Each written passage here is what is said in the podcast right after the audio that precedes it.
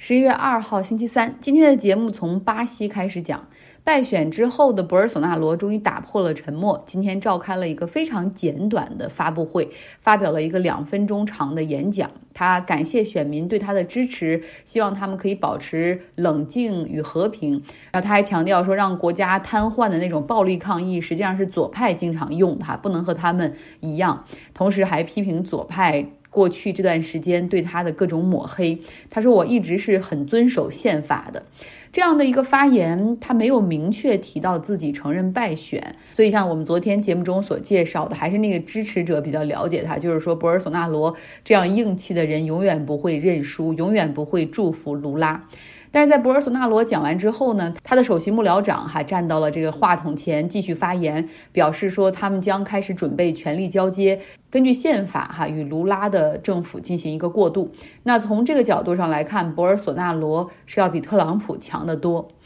现在巴西选举已经告一段落了，以色列的大选也结束了哈，这是四年以来以色列所举行的第五次大选。正式的结果应该在以色列时间周三的时候出炉。那目前根据出口民调显示，我们熟悉的 B.B. 内塔尼亚胡领导的利库德应该是在议会中获得了三十到三十一个席位，再加上他们那些右翼联盟的党派，应该可以实现在议会中六十一到六十二个席位。那么在一百二十个席位的议会中，他们相当于是一票或者两票哈，呃险胜。呃，应该是可以获得大多数，然后来进行阻隔。所以，假如说这个出口民调是正确的话，内塔尼亚胡又会卷土重来，他将再次出任以色列的总理。内塔尼亚胡的党派以及他的支持者都已经开始提前庆祝了。那假如说这个出口民调是正确的哈，然后真的是非常顺利的话，那么这个右翼联盟获得超过半数席位，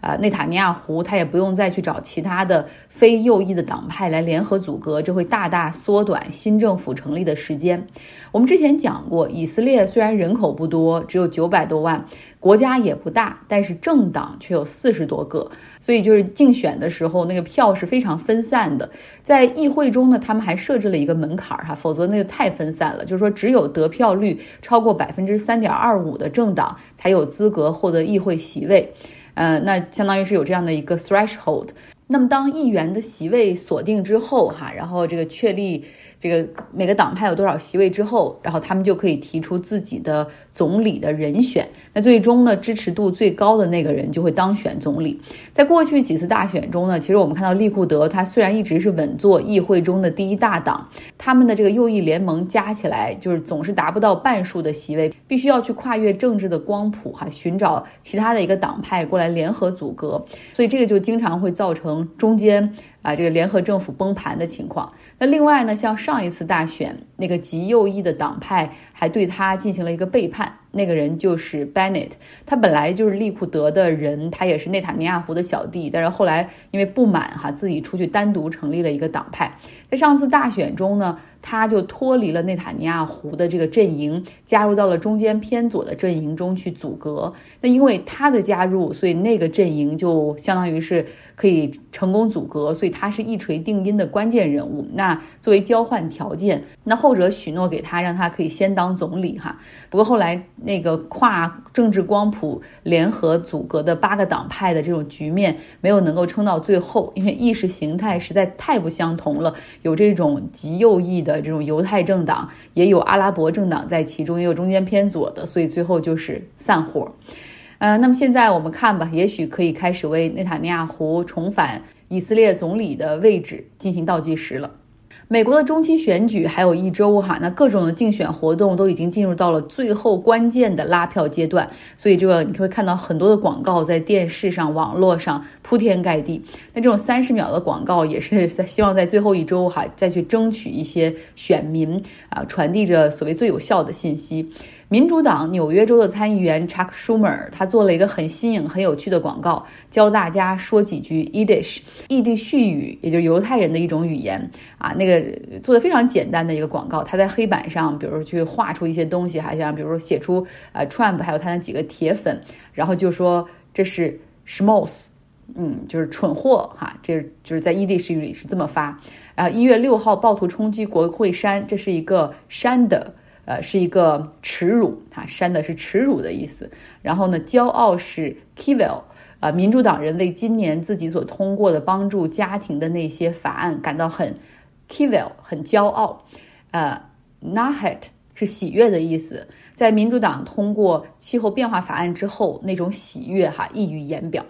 这个拉票广告非常的有趣哈，同时它也精准的向犹太人的社区传递着信息哈，就是拉票。在纽约市的人口结构中，犹太人的占比是百分之十三，呃，那犹太人的群体中，实际上还有一个不那么世俗的群体，就是哈希迪，呃，他们也就是非常有辨识度的，头顶上戴着。头顶上戴着大黑帽，然后耳朵两边有长长的这种弯曲的头发的那个，他们是很团结的一个小社区，大概在纽约的人口比例就占整个犹太人比例的十分之一左右。基本上呢，就是几个拉比哈就可以去统票，然后大家都去听随投票。像去年纽约市的市长选举的时候，那个华裔候选人安德鲁杨就说了，如果能够搞定这个哈希迪这个群体的话，他就会很有希望。他甚至在自己坎片的团队中雇佣了一个哈希迪教派的人去帮助和社区进行 outreach 建立联系。那其实哈希迪社区的诉求很简单哈，就是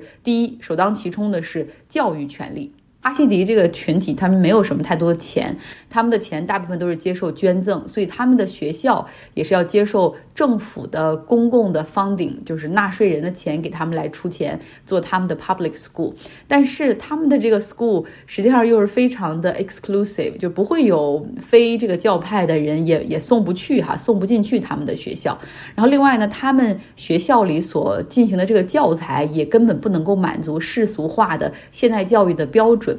像布鲁克林的哈希迪这个社区，以及哈德逊 Valley 哈希迪的社区，他们实际上在过去四年里面，总共接受了大概十亿美元的财政拨款。呃，但是教育大纲完全是这种宗教化的。纽约州政府非常的不高兴，哈，下令要求纽约市进行调查，并且要拿出啊 improvement plan 整改方案，否则就要削减经费。就是因为你现在相当于是让纽约。纳税人出钱帮助你哈希迪的社区可以去学习和研究犹太教的经典，然后你根据这个哈希迪社区的这种原则的话，未来他们也不是以找工作去外面就业为目的哈，他们其实终身的目的就是学习和歌颂经典。呃，那么另外呢，就是哈希迪社区还有其他的诉求，就是 housing，就是呃住房的问题。我们知道他们也都是。呃，这种家庭观念很重，然后一定要多生的这种社区，可能一个家里有五六个孩子、七八个孩子是很正常的哈，所以就是住房问题是很紧张的。哈希迪社区的人基本上也不太工作嘛，所以他们是低收入群体，就公共福利方面可以希望拿到更多的这种廉价住房以及住房补贴。还有一个对他们比较敏感的话题就是犯罪率。尤其是美国现在的反犹情绪在白人至上群体中是崛起哈，所以保护他们社区的安全也是哈希迪这个社区很重视的一点。混合的讲了讲哈这几个地方的竞选和选举，呃，那我们后面来讲一个之前许下的一个话题哈，就是声音。大家晚上在睡觉的时候，有的时候会听到各种各样的声音，对吧？汽车经过的发动机的声音，警察的汽车、消防车那种警笛的声音，甚至邻居夫妻吵架、孩子哭的声音。那室内里面也有一些噪音，像冰箱制冷的声音、空调的声音，这都太熟了哈。呃，我们可能稍微醒一下，或者根本后来就忽略不计，就可以直接继续睡。但是电动车那种未来的。好像很有未来感的声音，实际上是彻底可以把人叫醒的，因为这些声音对于我们的大脑来说实在是太异常了。你可能会说，那很简单呢，当我们大脑熟悉了电动车的声音，也就习惯了。但是通过这个节目，我要告诉你，你知道吗？至少在美国，几乎是每一个品牌的电动车，它这个引擎在低速行驶的时候，声音都是不同的。而是都是非常个性化、单独设计的，所以一场新的声波混乱哈正在逐渐笼罩我们的生活、我们的城市。这是来自《纽约客》的一篇文章哈，它里面详细的讲了这个人的听觉。呃，听觉实际上和视觉、嗅觉、味觉不同。呃，这些后面说的这些感知神经，它们实际上是在夜间会变得不那么敏感，就是他们也要休息一下。但是听觉是七乘二十四小时在工作的，因为这是要追溯到人类进化的过程之中。实际上那个时候人都是早期人都是在露天嘛，呃，野外来睡觉。呃，他对大自然中的那种猎食动物是要保持警惕的。尤其是在夜晚中，也会对一些声响保持警惕，是让人类活下来的救命稻草之一。但是对现在都市人来说，夜晚聆听的这种能力，哈，对于我们来说就是一种负担了。大脑实际上会需要忽略许多普通的都市白噪音，同时呢，又可能会对一些关键的异常的声音保持警觉。那所以大脑是非常辛苦的，他们开始开始把声音进行分类，哈，会把重复的有规律的噪音进行选择性的忽略。那大家还记得吗？像当时大型的。汽车倒车的时候，那时候刚开始安装那样什么倒车请注意，倒车请注意，就不停的重复这个。那一开始我们会听到以后就会被叫醒，但是后来麻木了哈，已经不会让我们有任何的警觉。呃，所以这就是大脑在选择分类和忽略的一个过程。那么说到电动汽车，它实际上在高速行驶的时候和汽油车差不多，都会有风的噪声以及道路上车胎的噪声。但是在低速行驶的时候，就它自身而言，它可以几乎是无声的运行，因为就是电流从电池流向电机，这本来是一个好事儿哈，就是未来汽车在低速行驶的时候没有噪音。但是你同时想一下。那没有噪音的情况下，实际上就没有办法给行人、骑自行车的人提供更多的有用的信息。平时我们在路上走的时候，听到汽车发动机的噪音，基本上就能够判断出这个车大概在哪儿，哪个往哪个方向行驶，它的时速大概是快还是慢还是中等。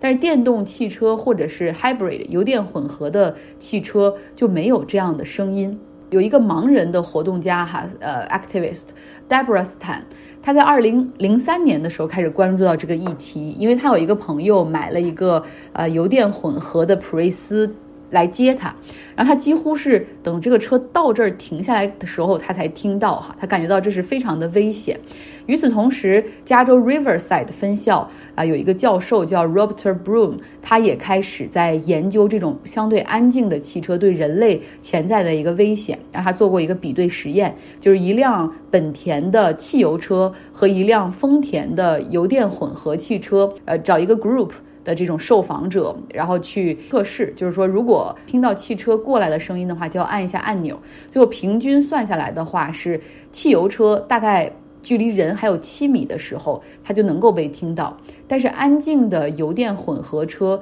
要这个车基本上快经过的时候，他们才会听到。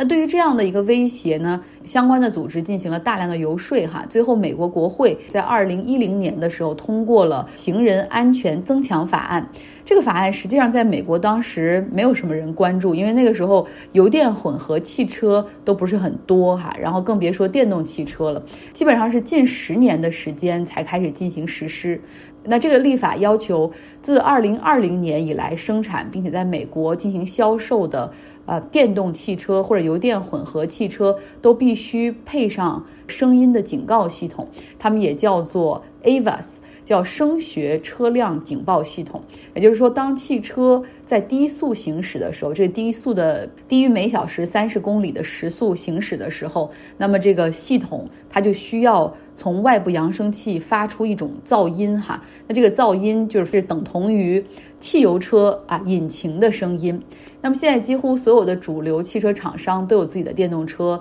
那他们为了让自己的电动车的这个低速行驶的声音都